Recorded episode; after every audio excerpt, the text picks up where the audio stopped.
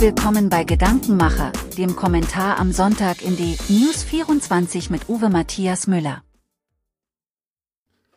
Guten Tag, ich bin Uwe Matthias Müller und ich freue mich, dass wir heute wieder bei Gedankenmacher vereint sind.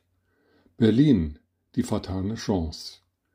Die Hauptstadt hat in 150 Jahren mehrere Metamorphosen durchgemacht, von, vom beschaulichen Residenzstädtchen zur Industriemetropole und Weltstadt. Wiederaufbau der schwer beschädigten und geteilten Stadt nach dem Zweiten Weltkrieg, Aufbau in der Mauerbrache. Das Resultat ist ideen- und seelenlos. James Hobrecht entwarf Mitte des 19. Jahrhunderts einen Plan für Berlin, mit dem das voraussichtliche Wachstum der Stadt gestaltet werden sollte. Der Hobrecht-Plan sah Ring- und Ausfallstraßen vor, die sich durch außergewöhnliche Großzügigkeit auszeichneten. Der zweite Kernpunkt seiner stadtgestaltenden Planung sah die Begrenzung der Häuserhöhe auf 22 Meter vor, die Berliner Traufhöhe. Was in den 60er Jahren des 19. Jahrhunderts technisch bedingt angemessen gewesen sein mag, wirkt heute überholt. Will heute ein Investor in Berlin ein abweichendes Hochhaus bauen, gibt es elendig lange Diskussionen und bürokratische Hürden, bis dem Investor Lust und Kapital ausgehen.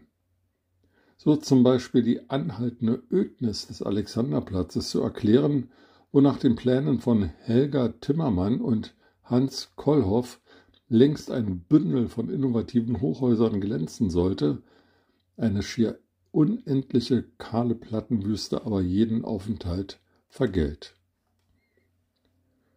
Doch da, wo gebaut wurde seit 1990, mit oder ohne Einhaltung der Traufhöhe, bietet sich dem Auge des Betrachters der blanke Schrecken. Überall eintönig symmetrisch angeordnete, schmale und hohe Fenster, die wie Schießscharten anmuten, aus denen gleich der Volkssturm ballert. Uniformität am Pariser und Leipziger Platz statt Vielfalt und optische Aufregung. Die moderne Architektur Berlins ist so einfallslos und uninspiriert, dass sie zumindest kein Touristenmagnet sein kann. Wer nach Rotterdam oder Mailand schaut, kann eigentlich als Berliner nur vor Scham im märkischen Sandboden versinken.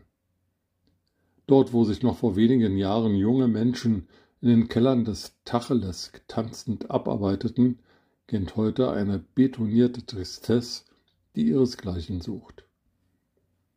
Vergleicht man die Lebendigkeit des Vierecks vom Reichstag zum Askanischen Platz, zum Mehringplatz bis zum Alexanderplatz, wird deutlich, welche Urbanität die Stadt nach 1945 verloren hat.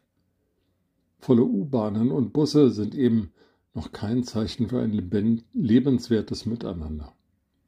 Das Regierungsviertel wirkt nicht protzig, nur kalt und ohne Fantasie, eine erlaubte Analogie zum Zustand der Ampelregierung. Wie wäre es, wenn künftig jedes Bauvorhaben nicht nur auf Ökonomie und Ökologie, sondern auch auf Originalität geprüft würde? Wenigstens so könnten noch ein paar Glanzlichter Stein gewordenen Berliner allerlei entgegengesetzt werden. Mit diesen Gedanken in den Tag wünsche ich Ihnen eine gute Zeit, einen schönen Sonntag und freue mich auf ein baldiges Wiederhören.